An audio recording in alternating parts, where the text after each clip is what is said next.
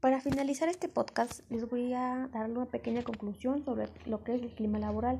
El clima laboral entonces es un factor determinante, influye de manera positiva o negativa en la productividad de los empleados de la empresa.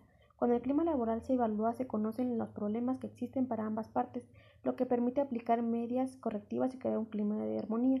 Entre las propuestas de la mejor entre las propuestas de mejora se presentan recomendaciones orientadas a mejorar el clima laboral del grupo de detalle de servicios automotriz a través de cambios a realizarse en las siguientes variables: liderazgo, responsabilidad, resistencia al cambio, motivación y capacitación. El clima organizacional o laboral es la clave para el éxito de una empresa porque condiciona las actitudes y el comportamiento de sus trabajadores.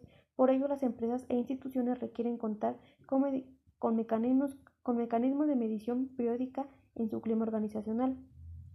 La cultura es un cambio magnético que reúne todo un ser de organización y a todo lo que ella trabajan.